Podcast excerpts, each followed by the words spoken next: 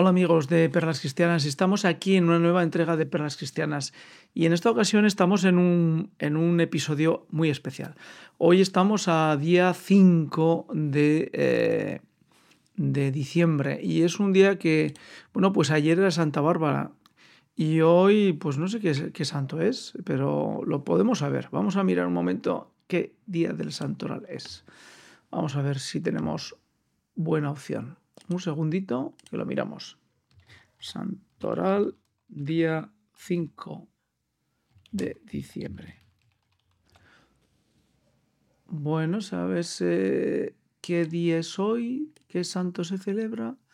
Pues vamos a ver, vamos a ver qué día se celebra. Y bueno, pues eh, consulta el santoral.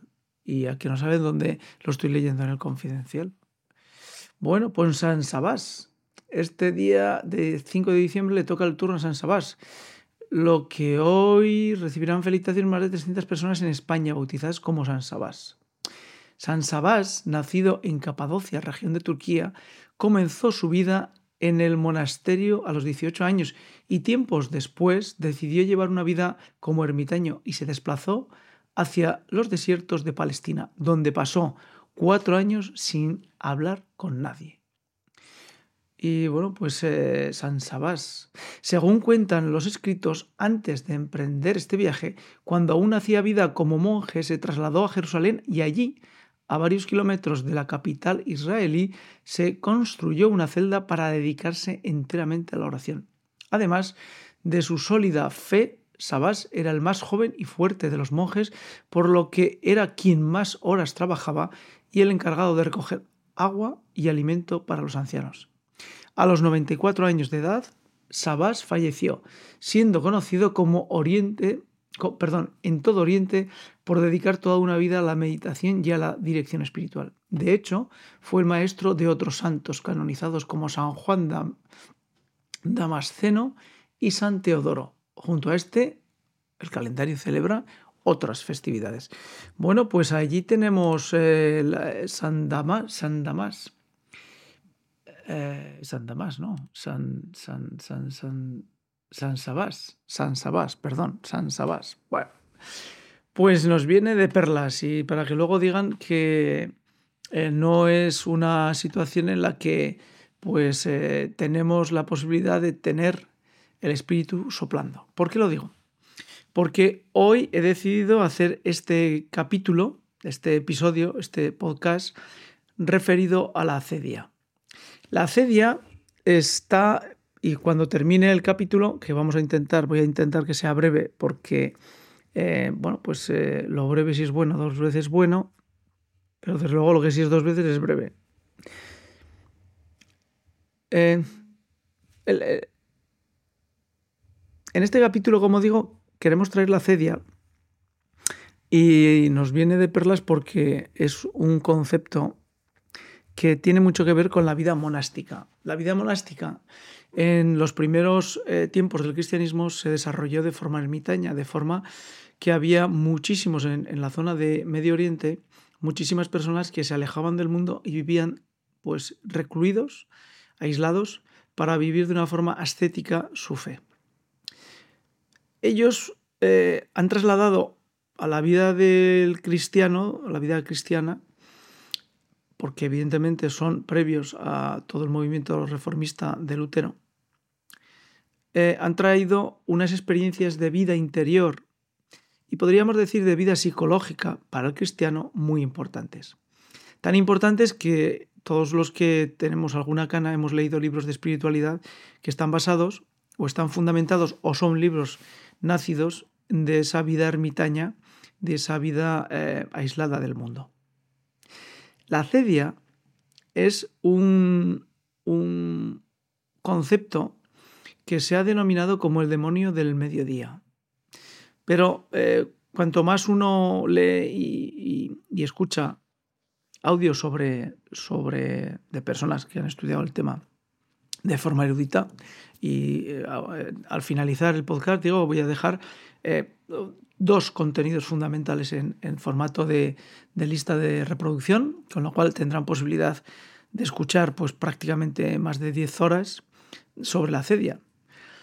que se la recomiendo, se la recomiendo vivamente porque la vida del cristiano, cuando, bueno, pues ha superado uno, y no quiero decir con esto que mañana no se pierda la fe, ha superado uno la idea de si existe Dios o no existe Dios. Y tiene claro que existe Dios y que, como yo repito muchas veces, a mí me cuesta más pensar en que no existe Dios, tengo que hacer un esfuerzo sobrenatural para, para creer que no hay Dios, no hay Dios ninguno en el universo. Cuando uno ha pasado ese, ese preámbulo y que no por pasarlo eh, quiere decir que, seas más que nadie, simplemente lo has pasado. Y cuando entras en, conversión para encontrarte con Cristo, y cuando te lo encuentras y vives con Él cara a cara y empiezas a vivir dentro de esa realidad que todos eh, eh, conocemos como ser discípulo y vivir dentro de la iglesia, pues más tarde o más temprano te encuentras con la cedia. La cedia es, para mí, yo no lo calificaría el demonio del mediodía, lo calificaría como la tristeza del mediodía. Pero por darle el nombre de tristeza, no debemos confundirlo con un estado de tristeza. Igual que cuando decimos estoy alegre, no quiere decir que estemos alegres, ¿no? Es decir, la alegría interior y la alegría exterior son dos cosas diferentes. Y la tristeza interior y la tristeza que podamos manifestar exteriormente, pues son dos cosas diferentes. La cedia fundamentalmente es una situación en la que como cristiano no vives ninguna parte de la alegría y la felicidad que Dios nos ha dado por ser criaturas suyas y vivir bajo, bajo su amparo. La cedia eh, la tenemos que referir cuando eh, nosotros no somos capaces de encontrar alegría y estímulo de alegría en casi nada de lo que vivimos. Claro, eh, uno no debe entender que la acedia es una depresión, porque no lo es. Es decir, uno puede estar acedioso, pero no tener nada con la depresión. Y en esto, los que, pues bueno, los audios que van a poder escuchar tras de mí, pues lo dejan muy claro.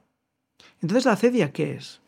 Pues prácticamente es una especie de falta de alegría por ser criatura de Dios, de no encontrar ese punto de alegría eh, participando de tus hermanos, de tu familia, de tus hijos, de tu mujer, de tus amigos, porque todo ese universo te recuerda y te trae a Dios. La cedia te impide acceder a esa alegría. Claro, eh, la cedia la podemos eh, ir construyendo poco a poco nuestra vida de tal manera que podemos en un momento determinado estar viviendo permanentemente en un estado de acedia sin ser conscientes. Y eso no tiene nada que ver que hayas perdido la fe y que estés pensando en salir de la iglesia o que ya no creas en Dios. No, no, al contrario, puedes estar dentro de ese, de ese, de ese universo vital que te rodea y que tú has ido construyendo y que el Espíritu Santo te ha ido donando a lo largo de tu vida, pero estar en una situación en la que la alegría no la, no la vives, la alegría no la sientes. Y eso es terrible, porque es un grave pecado. La cedia es un pecado. Eh, San Sabás se recluyó y, y vivió ¿no? como ermitaño, pero dice que ayudaba a los monjes mayores, ayudaba y construía la comunidad de los monjes, donde vivía. Recuerdo que los ermitaños no eran personas simplemente aislados, sino que vivían en comunidades, de tal manera en cenobios, de tal forma que cada uno tenía una cuevita y todos vivían más o menos en común. Más o menos. Y se ayudaban, como dice nuestro, nuestro confidencial. Impresionante el confidencial, ¿eh? Impresionante que nos hable de, del santoral. Entonces la cedia, ¿cómo nos construye? Pues la, la cedia no nos construye, la cedia nos destruye. Porque nos impide vivir el gozo y la alegría, nos impide vivir el gozo y la alegría que Dios nos ha dado como criaturas. Nos impide vivir esa alegría por la cual podemos eh, disfrutar de un bautismo, podemos disfrutar de un matrimonio, podemos disfrutar de una confirmación, es decir, de los sacramentos de los demás. Pero también podemos disfrutar de los hechos buenos y ricos que Dios va permitiendo a lo largo de nuestra vida humanos. Los éxitos, los logros de los demás. No quiere decir que la persona acediosa sea envidiosa, no. La envidia y la acedia no tienen nada que ver. Uno puede no ser envidioso, pero estar lleno de acedia. Es decir, yo no envidio el bien que le está sucediendo a un hermano, pero no me alegro profundamente del bien que le sucede. Y no me alegro no por envidia, sino porque soy incapaz de vivir en alegría esa alegría que Dios nos da por ser hijos de Dios, por ser criaturas suyas. Los católicos vivimos la Trinidad. Y para que podamos entender un poco eh, el mundo acedioso del mundo fuera de la acedia, la Trinidad es, es un elemento que yo creo que a mí me ha ayudado mucho a entenderlo. La Trinidad es la conjunción de las tres personas, Dios Padre, Dios Hijo, Dios Espíritu Santo. Las tres personas en un solo Dios. Esto que creemos firmemente los católicos. Y la comunión de esas tres personas es el amor, el agape, que refleja perfectamente el Apocalipsis y eh, Pablo lo refleja dentro de sus escritos. Ese agape que es un fuego encendido y que lo representa el Espíritu Santo. Ese, ese amor que podemos disfrutar. Ese amor es el que no podemos disfrutar si estamos acediosos, si la acedia se nos come. Cuando queremos vivir esa alegría, necesitamos vivirla, sentirla, por medio de algo tan simple tan simple como es entregarnos a la voluntad de Dios, entregarnos a su providencia, que es lo que cuando estamos acediosos no hacemos. Es decir, nosotros cuando estamos acediosos lo que pretendemos es parapetarnos, construir un muro de sostén en el que construimos, con el que eh, ese muro lo hemos construido con todo aquello que la vida nos ha ido dando que no ha sido bueno, que no ha sido positivo, y nos impide ver la realidad que hay detrás de ese muro. El acedioso, pues, está incapacitado, estás incapacitado de vivir en alegría los hechos buenos que Dios te brinda para que disfrutes de tu vida. Con lo cual, el mundo de la acedia y el mundo de los ermitaños está muy cerca, ¿Por qué? Y lo describen ellos muy bien. Y hay una, una lista de reproducción que les pondré de un monje que en casi tres horas pues nos explica, ya sé que parece un poco exagerado, pero explica perfectamente el mundo de la cedia dentro de los cenobios, dentro de los ermitaños, y cómo esa tradición, esa, esa experiencia que ellos han tenido son es tan útil para nosotros. Lo que es muy interesante personalmente, es cuando eh, uno cree que la cedia eh, está solamente relegada al mundo de los ermitaños, al mundo del que se recluye de la sociedad y vive en un cenobio, vive aislado, ¿no? Podemos estar rodeados de personas, de fiestas, en el trabajo y vivir interiormente en una situación acediosa. Espero que hasta aquí eh, haya quedado claro lo que es una situación de acedia, que es una situación de pecado, es una situación en sí misma, no es un pecado, pero te lleva a pecar, porque no vives en alegría, no vives en, en gracia de Dios, porque te impide vivir la alegría que es una parte de lo que Dios nos da. No puedes vivir y, aproximarte al fuego del Espíritu Santo porque tú no puedes acercarte, porque tú lo estás impidiendo con ese muro que estás construyendo y que al final en el muro se escribe acedia. Y no puedes acercarte a Jesús, a su verdad, a su evangelio, a su liberación, porque esa situación de acedia te está tapando los ojos al evangelio, pero además te está impidiendo vivir en alegría para que los demás vean que estar cerca de Cristo, estar en la verdad de Cristo, estar en su Evangelio, es bueno porque transmites alegría. Es decir, la cedia te mata en el espíritu, te mata en la relación con Dios Padre, te mata con la relación de Jesús. ¿Y qué pasa con la comunidad? Pues, pues en la comunidad cristiana, si estás acedioso, no, no sirves para nada, porque eres una especie de alma en pena que va caminando sin participar de la alegría. Y por lo tanto, si no participas de la alegría, tampoco la creas. Es decir, como cristiano tienes que arder al fuego. Como trocito de leña puesta en la hoguera, tú tienes que arder con la alegría de los demás para que toda la comunidad viva en alegría. Si tú no ardes, hay una parte de esa fogata, que es la comunidad, que va a perderlo. Comunidad parroquial, comunidad de vida, comunidad evangélica, comunidad alrededor de la iglesia. Pero ¿qué pasa en la parte humana? ¿Cómo influye esa situación de acedia en la parte humana? Pues desde el punto de vista de la parte humana, pues uno lo puede confundir con, pues, que eres un aguafistas o que eres una persona que tienes poca alegría y que por lo tanto pues, pues estás viviendo la vida a mitad. Y por lo tanto, pues no. Eso es lo que simplemente se ve en la parte humana, que falta tu alegría, que la aportes para que los demás vivan en alegría. Eh, eh, en, los, Hechos de los Apóstoles hemos leído ese pasaje donde dice, y, mirad cómo se aman, cómo, cómo, se quieren, cómo comparten los bienes, con qué alegría viven. Ese es el, primer signo de la comunidad, el primer signo de la iglesia. Compartir. Pero ese compartir, esa alegría, se lleva a la, a la, zona humana, es decir, a los que no son comunidad, a los que no son católicos, los que no son cristianos, pues ven o no ven esa alegría compartida. El acedioso nunca comparte esa alegría, porque es, es incapaz, porque no puedes.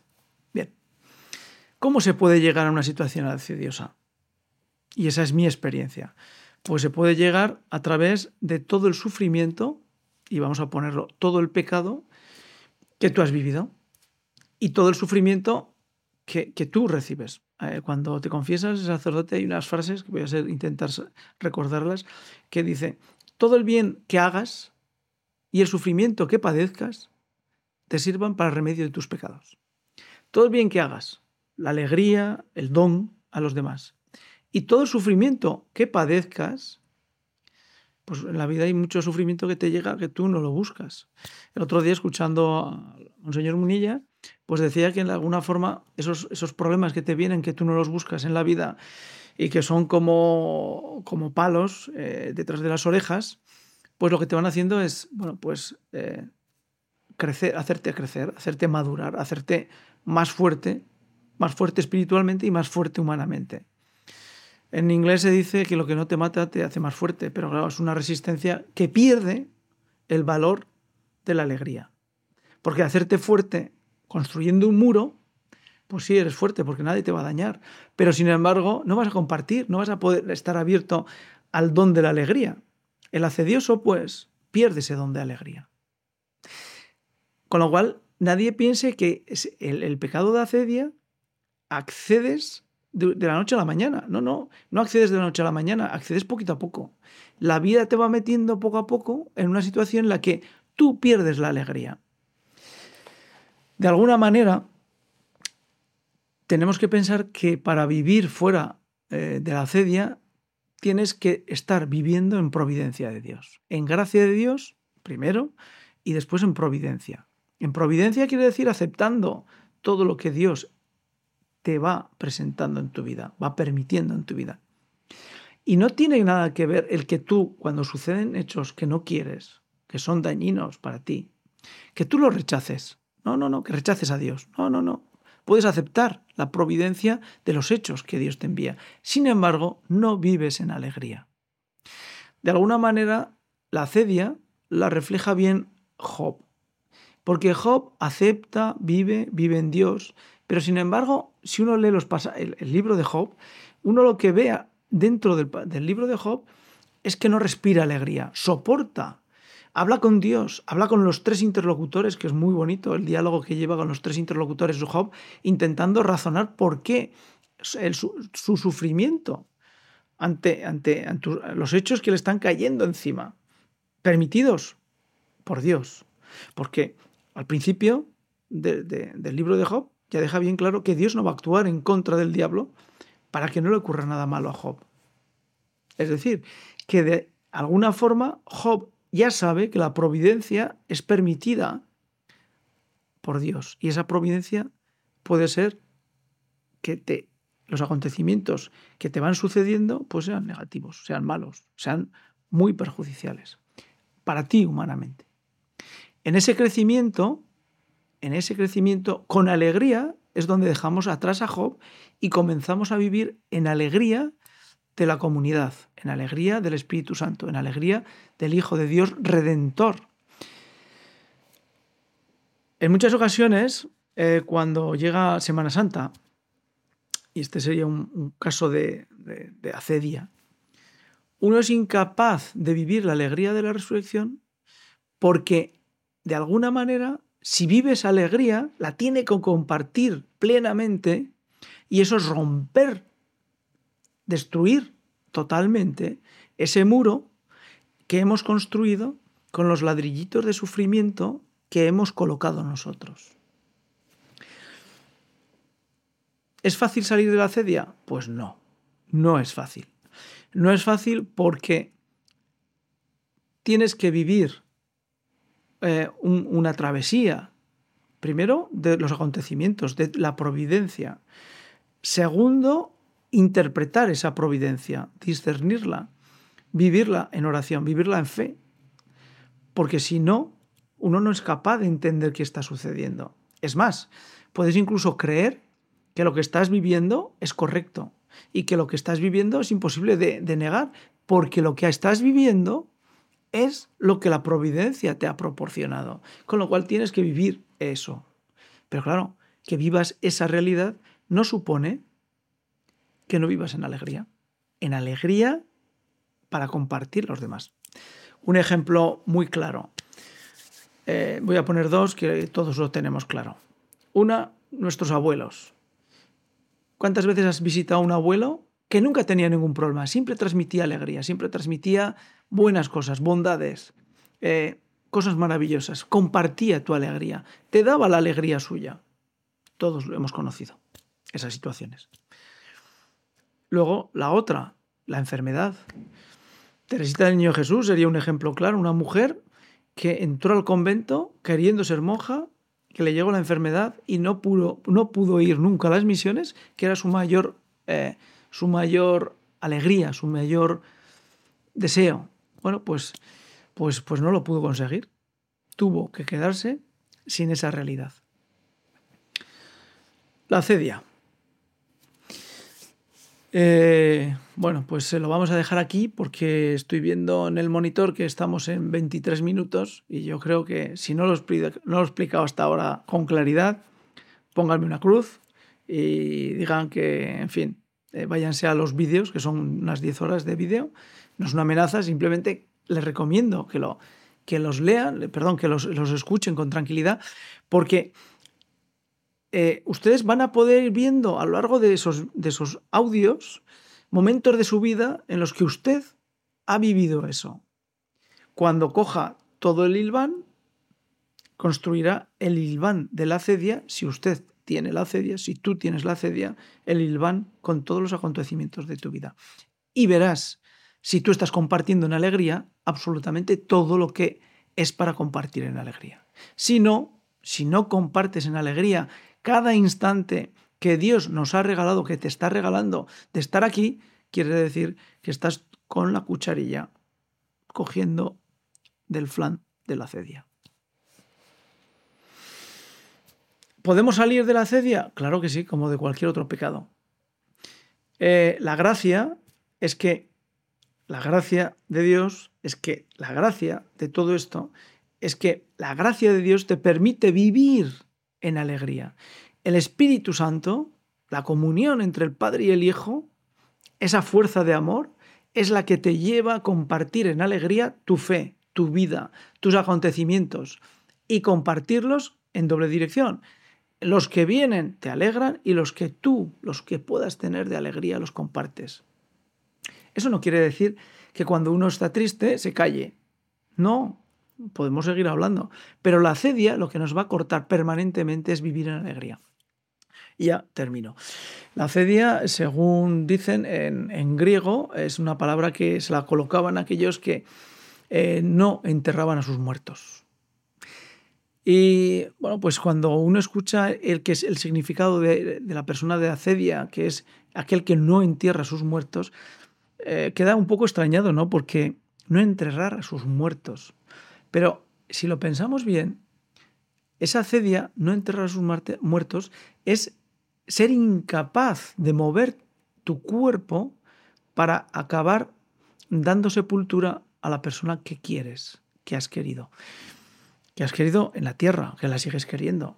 Y ese pequeño movimiento de negación, escuchemos, ese pequeño movimiento de negación es el signo inequívoco de que tú estás en acedia. Necesitas acompañar en aquellos peores momentos a la persona que has querido. La acedia te impide hacerlo. Negar el cariño, la alegría en ese último momento. Bueno, pues hasta aquí este capítulo de la cedia, que, bueno, para alguna persona que colabora dentro de Perlas Cristianas, eh, pues sabía que más tarde o más temprano este capítulo llegaría.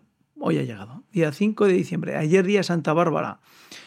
Eh, no lo puedo dejar de decir. Ayer día Santa Bárbara, eh, mi querida señora, mi mujer, que bueno, pues ya disfruta de parte de la gloria que es iglesia, nosotros somos iglesia militante, pues ella es, espero, iglesia triunfante, pues ayer Santa Bárbara disfrutaba siempre de, de la celebración de los mineros, ¿sí? Y bueno, pues después de ayer, gran día de fiesta en nuestra casa, por parte suya, pues hoy viene el día 5 de diciembre que es el día de San Sabás, que yo creo que hay incluso por Huesca alguna ermita por ahí que se llama San Sabás y que es ermitaño. Mm, tengo que decir que no lo he buscado premeditadamente. Lo que sí, el Señor me ha traído hoy, por los vericuetos de su providencia, hasta aquí, hasta este micrófono, hasta esta cámara, para hablarles de acedia. Eh, se lo tomen en serio el tema de la acedia. Eh, si ustedes no la tienen, felicidades. Pero si ven que alguna persona es incapaz de vivir en alegría dentro de su comunidad, que alguna persona no comparte con verdadera alegría cristiana los momentos mejores de los sacramentos que disfrutamos en la Iglesia Católica, o que es incapaz de compartir en alegría los momentos humanos que la vida nos regala y que Dios nos permite vivir, pues ayúdenles, ayúdenles compartiendo este vídeo y con los audios que saldrán, vídeos que saldrán detrás de, este vídeo.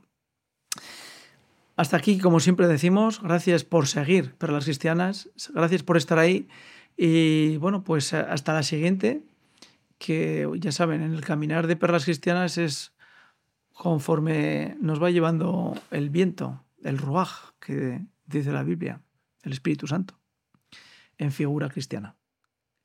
Cuídense y ya saben, lo importante es que nos difundan, no tanto por lo que decimos, sino para que todo esta argamasa que hay alrededor de perlas cristianas, que hay mucho contenido. El otro día, pues yo creo que, creo que hay más de dos mil y pico contenidos, o casi, bueno, dos mil y pico, llegan a casi los tres mil contenidos de audio-vídeo. Pues bueno, pues dentro de todo eso, pues eh, algo aprovechará el que lo escuche o lo vea. Y ya saben, con que la palabra del Evangelio, levántate y anda, lo escuche uno, que levante y ande, coja la camilla, pues ya ha sido impresionante, un milagro. Gracias por seguirnos y hasta la siguiente. Chao.